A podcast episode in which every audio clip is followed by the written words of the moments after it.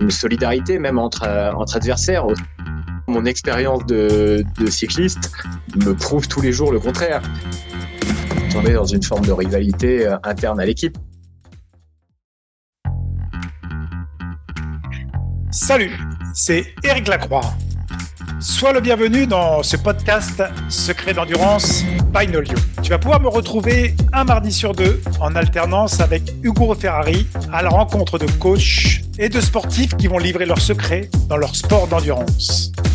Nous sommes tous des individus uniques, fragiles et vulnérables, mais dans des situations extrêmes ou dans des sports d'endurance, on entend souvent parler de résilience, de force mentale, voire même de volonté ou de gestion émotionnelle. Mais au fait, c'est quoi le mental? Que se passe-t-il dans la tête de ces sportifs d'endurance? Comment gèrent-ils leurs émotions, leurs pensées? Ont-ils des outils, des secrets, des recettes particulières? C'est ce que nous allons explorer et tenter de découvrir dans ce podcast. Bienvenue euh, sur ce podcast Secret d'endurance. Vous avez, l'habitude hein, de, recevoir euh, finalement des athlètes, mais pas que. Et ce soir, on ne reçoit pas un athlète, on va recevoir un cycliste. Et quel cycliste, hein, puisque euh, il a terminé huitième du Tour de France 2021, mais c'est un, un, immense coureur cycliste. et mais aussi pas que, aussi philosophe. Bonsoir Guillaume Martin. Merci en tout cas d'être présent. Bonsoir. Euh, comment vas-tu? Tu, es euh, en plein boom, j'imagine, dans ta préparation? Actuellement en stage, euh, en stage à Tignes en altitude avec, l'équipe Cofidis, en vue de préparer le tour, le tour 2023. Donc pour l'instant, la météo est pas forcément au beau fixe, mais on arrive à passer entre les gouttes, voire entre la neige pour pouvoir accumuler les, kilomètres et le dénivelé et, euh, préparer au mieux ce grand événement. Alors, en tout cas, mille merci euh, d'être avec nous euh, sur ce podcast, hein, Secret d'endurance. Puis, bah, si ta mission, si tu l'acceptes, c'est de nous en dire plus un petit peu sur l'exploration mentale. On va pas prendre tout ton temps, mais en fait, on va de demander un peu quels sont tes comportements, tes émotions quand tu fais notamment les grandes épreuves, comme par exemple le Tour de France. En résumé, quel est ton mindset? La première question que je vais te poser, c'est est-ce que tu pourrais te présenter rapidement euh, à nos auditeurs? Certains, beaucoup te connaissent, mais finalement, une sorte de mindset en résumé. Euh, donc, euh, je m'appelle Guillaume Martin, j'ai bien très bientôt 30 ans. Je suis pro depuis cycliste pro depuis, je crois, 8 ans maintenant. J'ai participé à six Tours de France. Je crois que ce sera le septième. Bon, les chiffres à un, à un ou deux près, je suis pas toujours euh, très sûr. Et, euh, et, voilà, effectivement, euh, vous l'avez dit, mon meilleur résultat sur le tour au classement général a été a été huitième. J'ai également été meilleur grimpeur de la de la Vuelta pour la partie sportive. Et, euh, et, en parallèle euh, de ça, j'ai effectué des, études de, de philosophie. J'ai un master en philosophie, et donc euh, donc j'ai continué à entretenir ce lien avec la philosophie, et notamment au travers de l'écriture de, de, livres. J'ai fait paraître d'abord une pièce de théâtre, et puis ensuite deux livres d'édition Grasset, dont l'un s'appelle Socrate à vélo et l'autre La Société du peloton. Ouais, on va, on va en parler un petit peu parce que c'est vraiment très intéressant d'avoir euh, ce profil un petit peu atypique hein, d'un vélosophe en fait dans, le peloton euh, du Tour de France et c'est assez exceptionnel. Euh, la, première petite question qu'on pose, c'est effectivement, tu, je crois que tu es, tes parents étaient enseignants, mais étant plus jeune en fait, euh, la question, c'est qu'est-ce qui t'a vraiment attiré dans le secteur de l'endurance? Après, tu as effectivement fait des études de philosophie, euh, notamment jusqu'au master. Mais qu'est-ce qui t'a attiré dans le secteur de l'endurance, des efforts longs? Euh, Qu'est-ce qui fait, te fait vibrer, donne du sens à ta vie, justement, d'aller faire des efforts longs et extrêmes? Alors, mes parents n'étaient pas enseignants, ou en tout cas pas au sens classique. Mon père était professeur d'aïkido, un art martial japonais. Euh, c'était son, son métier. D'ailleurs, avec lui, de mes quatre de mes quatre ans à mes 14 ans, j'ai fait moi-même de l'aïkido. Et, euh, et ma mère est comédienne, euh, metteuse ouais. en scène, théâtre. Euh, donc, j'ai aussi fait un petit peu de théâtre avec elle. Mon père avait fait du, du vélo étant jeune, donc sans doute qu'indirectement, c'est à travers à travers ça, à travers lui que j'en suis venu au, au vélo, puisqu'il m'emmenait sur sur les courses euh, étant jeune. Euh, après, moi, j'ai toujours eu, enfin déjà dans la famille, on a comme une famille qui est on est tous intéressés par le passionné de, sport et il y a quand même un fort instinct de compétition dans, dans la famille. Et, et moi, l'endurance, le sport et, l'endurance plus particulièrement j'ai l'impression que ça a toujours, ça m'a toujours accompagné. C'est-à-dire que quand en primaire, par exemple, euh, c'était encore l'époque où on pouvait punir les élèves qui avaient fait une bêtise en leur disant, bah, fais euh, dix fois le tour de la cour en courant. Euh, et, euh, et, moi, j'étais jaloux du coureur, du, du, de l'élève qui se faisait qui se faisait punir comme ça, parce que c'était c'était mon plaisir. Pour moi, c'était un plaisir de faire ça. Et d'ailleurs, je le faisais euh, durant les récrés. Ça m'arrivait de passer les récrés, les récrés à faire le tour de de la cour déjà en primaire. Et, euh, et ensuite, ensuite au collège, euh, j'ai continué. On faisait justement euh, de l'endurance, c'est-à-dire euh, la course à pied sur 6 km. Et je crois que j'étais le seul élève du collège à, à aimer ça. donc voilà, j'ai toujours toujours aimé le sport, l'endurance en particulier, et euh, avec cette idée que plus plus c'était long presque, plus euh, plus j'étais bon et plus euh, et, et, plus ça me faisait plaisir. Ouais, est-ce que ce que tu évoques aussi, c'est tu, tu parles aussi un petit peu de on pourrait parler de, de, dépassement un peu de soi, mais pas forcément de dépassement euh, complètement, parce qu'à force de se dépasser, euh, on, peut aussi se chercher, mais de rechercher certaines limites, notamment d'aller faire des efforts, mais dans un côté collectif aussi, parce qu'effectivement, quand on lit tes ouvrages, le dernier, euh, c'est vraiment cet aspect collectif qu'on ressent aussi, c'est-à-dire qu'il y a une version un peu euh, individuelle, mais pas que, c'est-à-dire grâce aux autres aussi, on va se dépasser. Alors, plusieurs choses par rapport à ce que vous avez dit. Effectivement, la notion de dépassement, moi, d'un point de vue philosophique, j'ai beaucoup de mal avec, et d'un point de vue sportif aussi, j'ai beaucoup de mal avec, euh, avec ça. Euh, je pense qu'on ne se dépasse pas, on s'accomplit, on accomplit toutes ses potentialités dans, dans le sport, mais, euh, mais se dépasser, ça n'a pas vraiment de sens, ça me semble pas possible, ou en tout cas pas possible de manière euh, naturelle. C'est peut-être là que justement on tombe dans certains travers et qu'on commence à parler de dopage et, euh, ça, bien, évidemment, euh, c'est vraiment pas du tout la voie euh, dans laquelle je souhaite euh, m'engager. Donc, euh, pour moi, je préfère parler d'accomplissement et d'accomplissement de ses pleines potentialités. Et, pour moi, c'est ça ce que je recherche au travers de ma pratique sportive, c'est de réussir à tirer le meilleur de moi-même en quelque sorte. Et ensuite sur la dimension collective, euh, là aussi, en fait, j'en parle dans mon deuxième livre qui est La Société du peloton, mais j'en parle d'un point de vue euh, problématique. Moi, titre individuel, enfin à titre personnel, euh, j'ai toujours eu du mal avec le avec les sports collectifs. Euh, j'ai fait un petit peu de foot aussi quand j'étais petit et et justement c'est le côté sport collectif qui m'était euh, qui m'était difficile. Et, euh, et, donc j'ai trouvé le vélo et, c'est vrai que quand on commence le vélo à 13-14 ans, c'est un sport individuel et puis ensuite on découvre que c'est, euh, comme on dit, un sport individuel pratiqué en équipe. Et, euh, et, parfois, ça a pu être compliqué parce que parce que c'est très compliqué puisqu'il faut réussir à tenir à la fois ses ambitions individuelles, son bah, son plan de carrière et puis en même temps sans sans sans, sans, faire pâtir euh, le collectif, sans faire pâtir l'équipe. Donc finalement, il faut être toujours sur une sur une corde raide et, et pu être difficile pour moi au début. Et puis finalement, avec les années, je trouve ça, je trouve ça intéressant, passionnant même. Et, euh, et je pense que c'est ça notamment qui fait le sel du, du vélo. Quand on connaît pas du tout le vélo, qu'on regarde de l'extérieur, on a l'impression que c'est un sport où il suffit d'appuyer le plus fort possible euh, sur les pédales. Et en vérité, euh, quand on commence à apprendre un petit peu ce qui se trame euh, dans une course cycliste, tous les phénomènes d'aspiration, d'aérodynamisme, on, se rend compte à quel point le collectif est, important et, tout le côté stratégique aussi. Et ça, avec les années, je trouve ça de plus en plus intéressant. Ouais, on a l'impression aussi qu'il y a une volonté de regrouper un versant un peu systémique dans le vélo, parce qu'on a une, souvent des a priori sur le coureur cycliste, entre guillemets, ou le sportif en général, qui perdure, hein, c'est-à-dire vraiment cette image du sportif qui ne réfléchit pas trop. Euh, mais là, en fait, les, réflexions qui sont amenées de Kant, Durkheim, Lévi-Strauss, ou par exemple sur ces notions systémiques, euh, on va même, euh, je pense que vous, connaissez le concept un peu de dionysiaque, hein, c'est-à-dire de, Nietzsche. C'est-à-dire, c'est qu'à un moment donné aussi, il y a, aussi une réflexion qui, est menée un peu plus systémique, j'ai l'impression, là, dans l'effort long. Euh, c'est fortement intéressant. Et, justement, peut-être euh, de, déplier un peu pour pas que ce soit non plus euh, trop simpliste. J'ai l'impression que vous cherchez aussi un peu la complexité dans le milieu du vélo pour en sortir de nouvelles choses. Bah, je la cherche et puis en vérité, c'est un, c'est un fait. Enfin, c'est un sport où où euh, c'est un hasard si mon livre s'appelle La société du peloton et ce concept de peloton est, fascinant.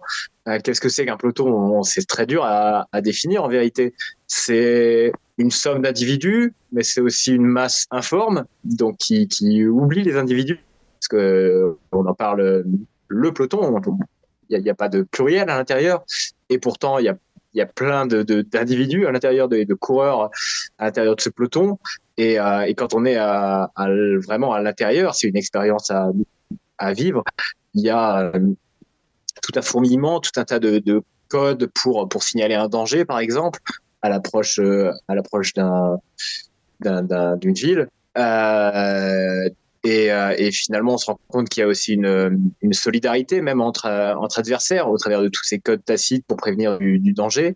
Et en même temps, il y a d'autres moments de la course où tout le monde a envie d'être placé à l'avant et où on, joue des coudes et où on, se bat et on est pleinement adversaire euh, pour, euh, pour être dans les toutes premières positions. Donc, donc il y a une vraie ambivalence de, dans le sport cycliste entre fraternité, solidarité et puis euh, et puis euh, agressivité et adversité.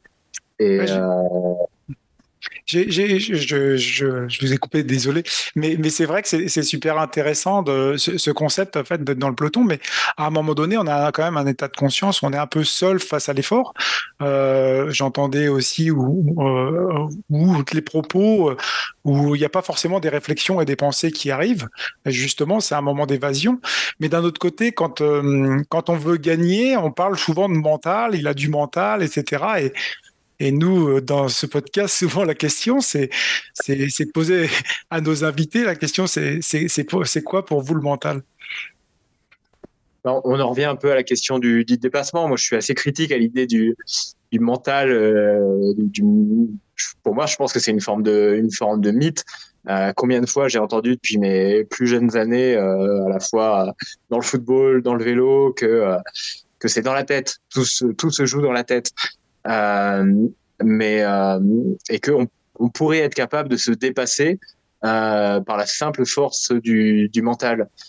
moi, mon expérience de, de cycliste me prouve tous les jours le contraire quand je suis ici dans un, dans un col en effort maximal, euh, c'est mon corps qui me dit stop. Et, euh, et mon esprit, mon, ma tête a beau me dire euh, non, la, en stoïcien, la douleur n'est rien, elle est transitoire, elle peut s'oublier, tout peut s'oublier. Non, c'est pas vrai. Euh, mon corps, il peut pas, il peut pas plus. Donc, euh, donc, je suis assez prudent en vérité avec cette euh, cette notion de, de mental. Ouais, et notamment, c'est peut-être un terme un peu générique, mis un peu à toutes les sauces pour justement trouver peut-être des prétextes.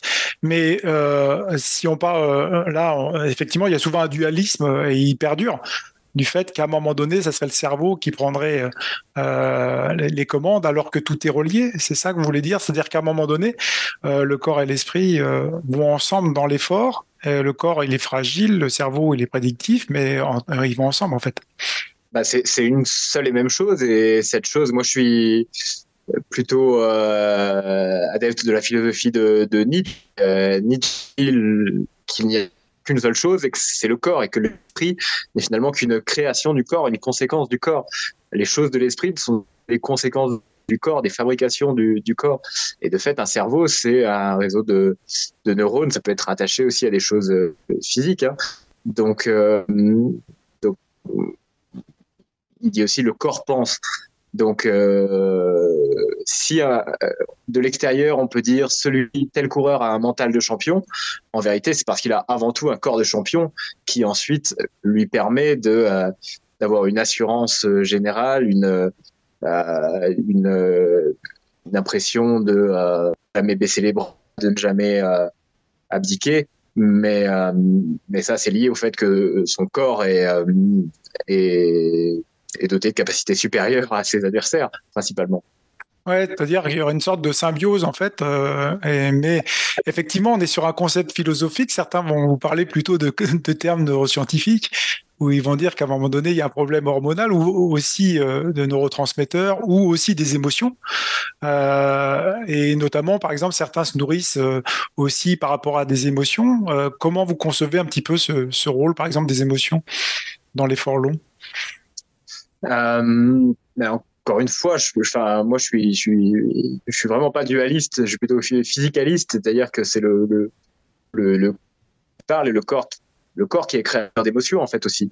Euh, c'est quand on a été poussé à bout euh, par des heures d'effort physique que, euh, euh que je, je ne suis pas du tout scientifique, donc je ne sais pas quels sont les processus euh, chimiques ou hormonaux qui, qui, euh, qui sont à l'œuvre, mais ça doit être des histoires d'adrénaline, de sérotonine, euh, je ne sais pas quoi. Mais, euh, mais ça me semble être assez évident que c'est euh, des conséquences de l'effort physique. Mhm. Est-ce que vous pouvez justement faire un lien euh, par rapport à, ce côté On pourrait dire, alors si effectivement on reste quand même, non pas dans un dualisme, mais dans l'être dans sa globalité, euh, il y, a, quand même aussi des versants un petit peu, euh, parce qu'il y a un moment donné, il y a un côté vélo et puis il y a un côté aussi écriture j'ai l'impression aussi philosophique, dans lequel vous vous retrouvez. Euh, Est-ce que c'est pas aussi une force à un moment donné de pouvoir euh, aller écrire, d'aller pouvoir aller mener des réflexions, aller pouvoir lire, euh, et, aussi, je vais pas dire qu'il va pas compenser, mais qu'il va suppléer et supplémenter en fait la pratique du cyclisme?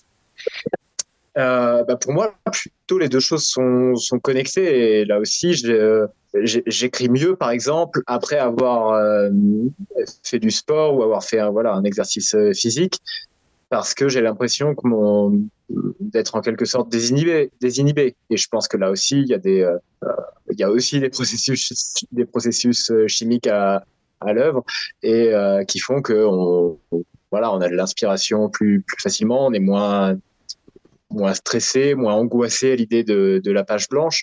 Donc, euh, donc moi, le sport me fait du bien pour, euh, pour écrire. Euh, il est vrai que l'écriture me fait du bien aussi pour pour le sport. Je pense que de manière générale, c'est le fait d'avoir plusieurs choses euh, dans la vie qui est une bonne chose. Après que ce soit le sport, l'écriture, euh, la cuisine, la peinture ou euh, ou quoi que ce soit, euh, peu importe. Mais je pense qu'on a deux jambes et que euh, et que pour avoir une stabilité, c'est mieux d'avoir joué sur ces deux jambes, voire voir un peu plus mais plus on a de points d'appui, plus on est stable et moins on risque le jour où on perd cet appui. Si jamais je n'avais que le sport, que le cyclisme, euh, si un jour j'ai une blessure, euh, on peut imaginer euh, à quel point ça peut être difficile à vivre, donc et angoissant et, donc donc moi je suis assez heureux d'avoir d'avoir plusieurs choses dans ma vie. On a l'impression quand même qu'il y a quand même une grosse complémentarité, puis euh, dans, vos ouvrages aussi, euh, cette recherche quand même aussi, euh, mais à remettre aussi cet effort long, et notamment dans le cyclisme, des lettres de noblesse. Alors, on les a, hein, puisque les Tours de France, etc., c'est des moments exceptionnels qui sont vécus par de, nombreux spectateurs, et notamment par la contemplation du paysage, etc. Mais d'un autre côté aussi, de on va pas dire de réinventer le, nouveau cyclisme, mais qui puisse aussi avoir des réflexions qui soient menées par rapport à cette beauté du sport aussi d'un point de vue intérieur. Et notamment, alors il y en a qui vont parler de mental, hein, évidemment, mais aussi peut-être de versant émotionnel. Est-ce que ça, ça vous parle un petit peu, ce, ce, versant justement de remettre un petit peu au goût du jour aussi une pratique euh, du vélo? Bah, je, je, pense que dans tous les cas, le, historiquement, le, cyclisme a toujours fasciné les écrivains, les intellectuels. Euh, je pense que euh, on n'a jamais, on n'a pas écrit autant sur un sport que sur le cyclisme euh, depuis le début du Tour de France. Euh, Albert Nonde, Antoine Blondin euh, et j'en passe. Donc, euh, donc c'est un sport qui, fascine, qui se prête à, à l'écriture et à la réflexion, à mon avis. C'est parce qu'il y a ce côté, ce côté épique et effort physique extrême qui crée des émotions extrêmes aussi dans le cadre réel de la nature. Donc là aussi, on touche euh, aux, éléments, aux sublimes, aux, euh, aux, aux, conditions météo qui peuvent être euh, extrêmes elles, aussi. Et, et donc, tout ça, ça fait qu'il il peut y avoir une connexion entre les deux, les deux univers. Et, et aussi dans le format du Tour de France, c'est un feuilleton. C'est une série, c'est une série avant les séries. Euh, puisque euh, tous les jours on a un épisode et ça dure euh, ça dure trois semaines jusqu'à avec des une action principale, des intrigues secondaires, des des péripéties, des des surprises et puis le dénouement final. Donc je crois que ça se prête parfaitement à, à l'écriture. Oui. Euh, je voulais revenir sur un petit concept qu'on revenait parce qu'on parlait de dépassement. De... On est effectivement là un petit peu en, accord par rapport au côté du dépassement de soi et, cette version euh, presque addictive euh, de, l'effort qui pourrait être aussi dangereuse pour et délétère pour la santé. Mais on est quand même dans un sport, on est dans des sports extrêmes, hein, d'endurance et notamment il y a une version de la douleur euh, la douleur physique euh, qui pourrait devenir euh, aussi une souffrance mentale, par exemple presque qu'elle n'est pas consentie à un moment donné. Est-ce que, vous, est-ce que à un moment donné, vous arrivez justement à dépasser ce stade de douleur et, est-ce que s'il y, y, a des choses qui se passent là dans la course pour pouvoir surmonter ces douleurs et ces souffrances? Bah, Je pense que si on, accepte de s'affliger cette souffrance, c'est qu'on y trouve du, plaisir à un moment donné. Euh, mais, on sait que l'être humain est capable de trouver du plaisir dans la, souffrance. Donc, euh, si ça n'était que de la souffrance, euh, je pense pas que ça pourrait exister. Je pense pas que je pourrais rester euh, cycliste. Alors, bien sûr, peut-être que 90% du temps, 99% du temps, c'est de la souffrance, mais il y a 10% ou 1% de plaisir. C'est ce pourcentage-là qui rattrape tous les moments tous les moments difficiles. Euh, là, je fais aussi une connexion avec euh, dans, mes livres, notamment avec euh, avec Nietzsche et notamment avec son concept de l'éternel retour, qui est une, une injonction en quelque sorte à, à, aimer la vie, la vie, à vouloir la vie pour ses plaisirs, mais comme mais pour ses peines également. L'expérience de pensée, c'est de se dire que il faut vouloir que tout ce qu'on a vécu euh, donc tous les moments de, joie, mais aussi tous les moments de tristesse, de douleur, qui peuvent être terribles.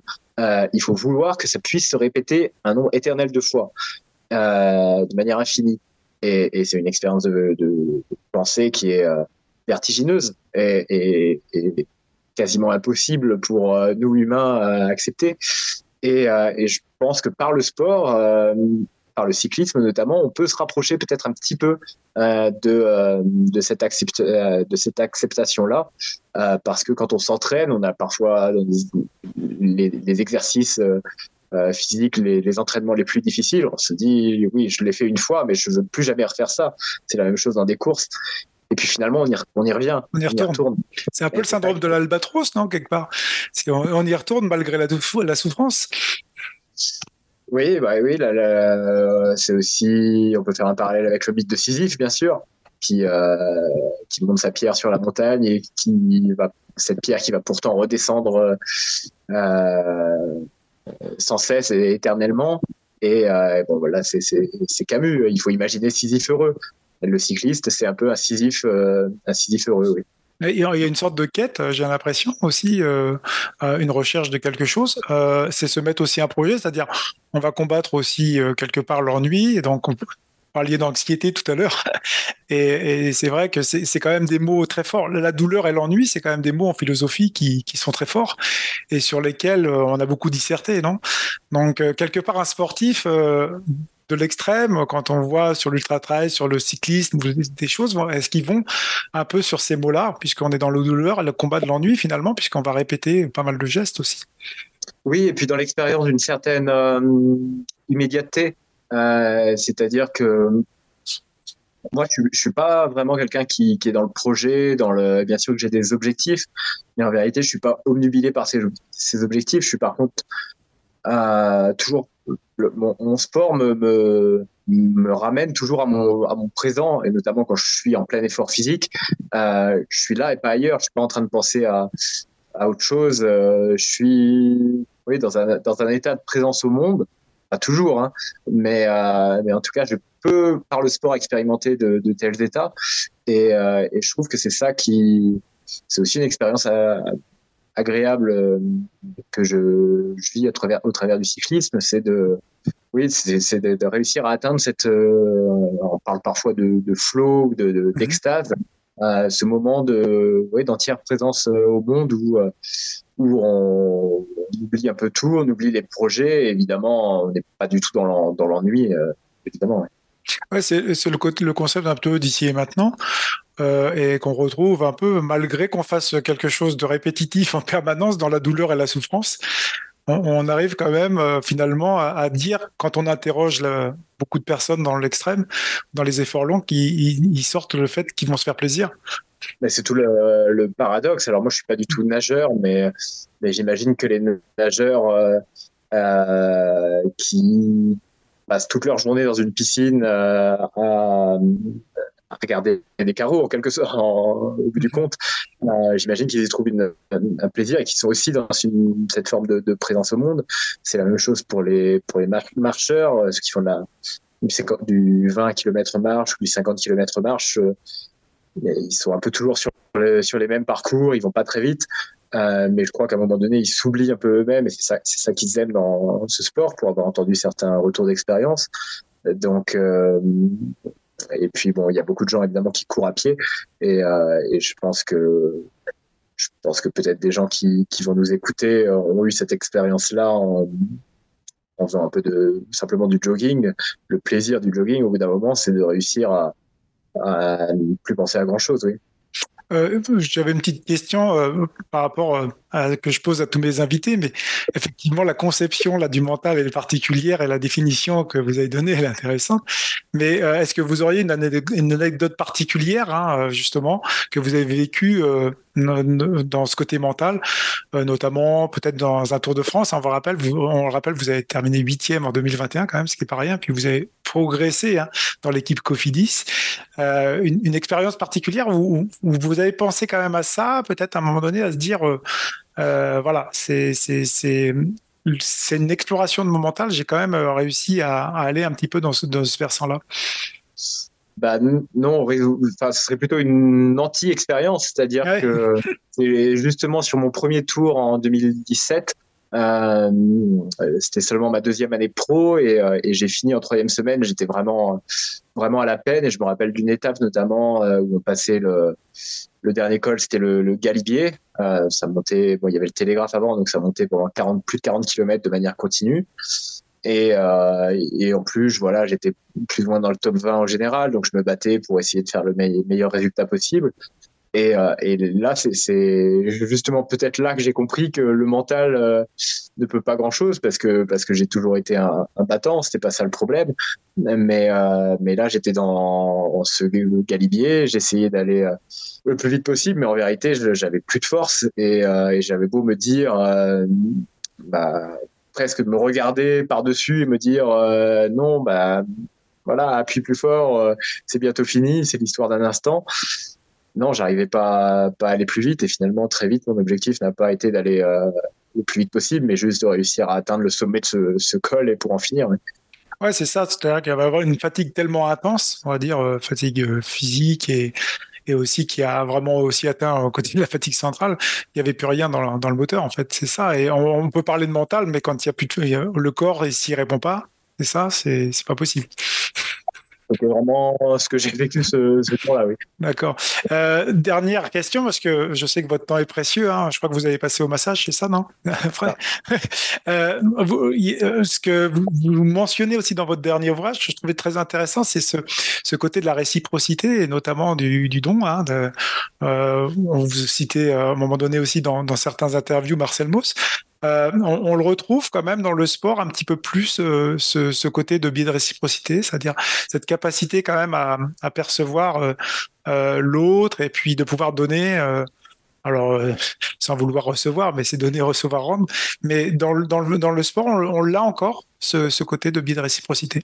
bah oui, je pense que justement, c'est que comme ça, en vérité, qu'on peut répondre au problème de ce sport individuel pratiqué en, en équipe. Euh, croire que un sacrifice aveugle euh, est possible, c'est une très belle idée, mais euh, au risque de paraître une nouvelle fois cynique et provocateur, j'ai peur que ce soit en tout cas dans ce contexte-là du, sport, une idée un peu un peu illusoire. Et, donc je pense qu'une équipe ne peut fonctionner que par bah, des schémas de réciprocité, comme vous dites, avec avec voilà cette des situations où on peut dire qu'un coéquipier bah,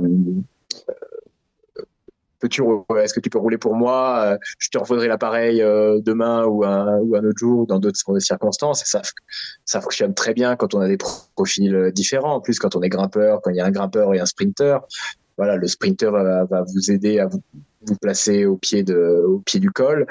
Euh, et puis en, retour, le lendemain ou deux jours après, le grimpeur protégera sur le plat le sprinter en vue du sprint.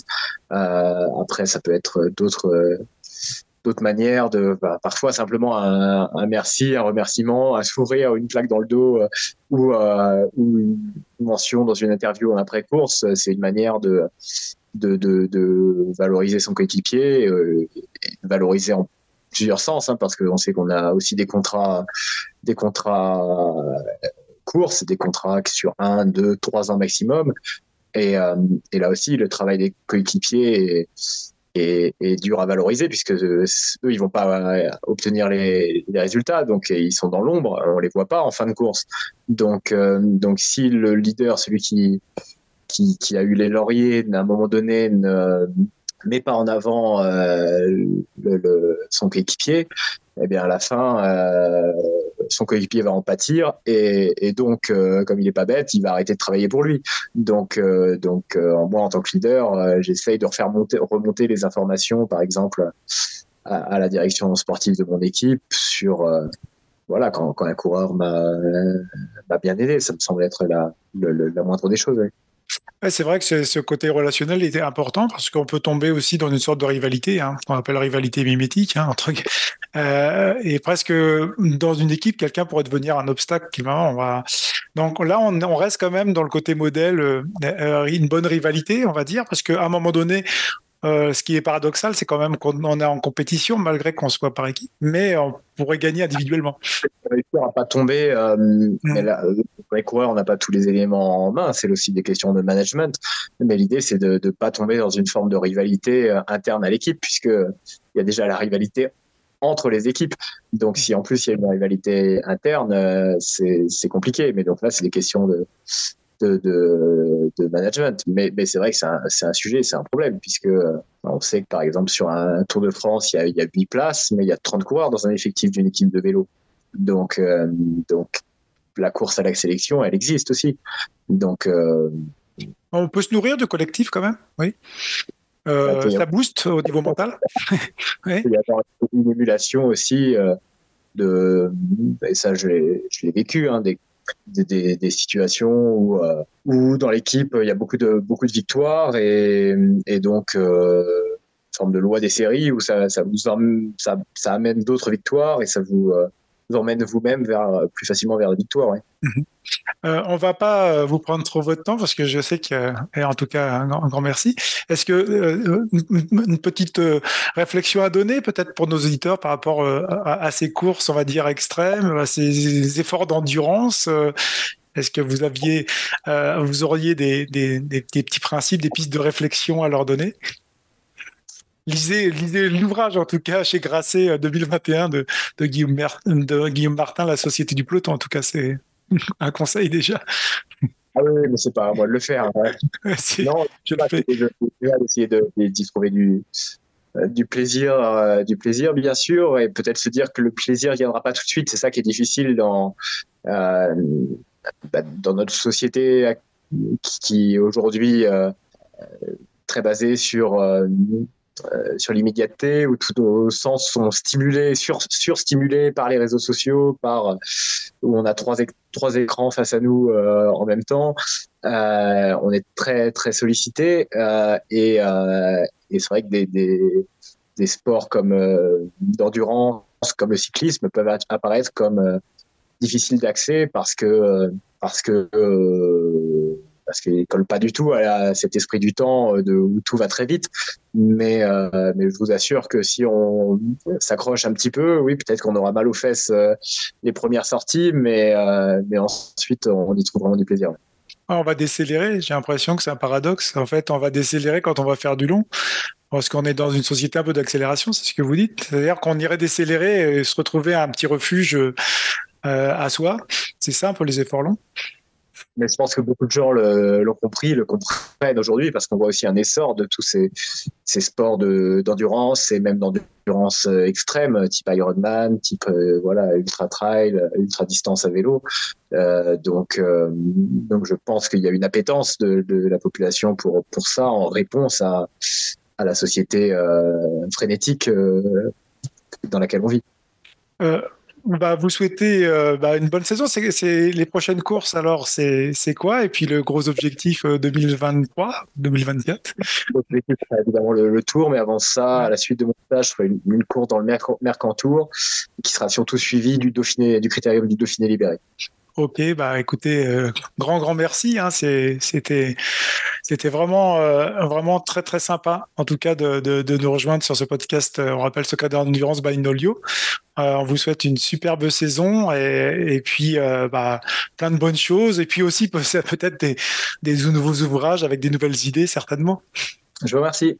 À bientôt. Au revoir. Au revoir.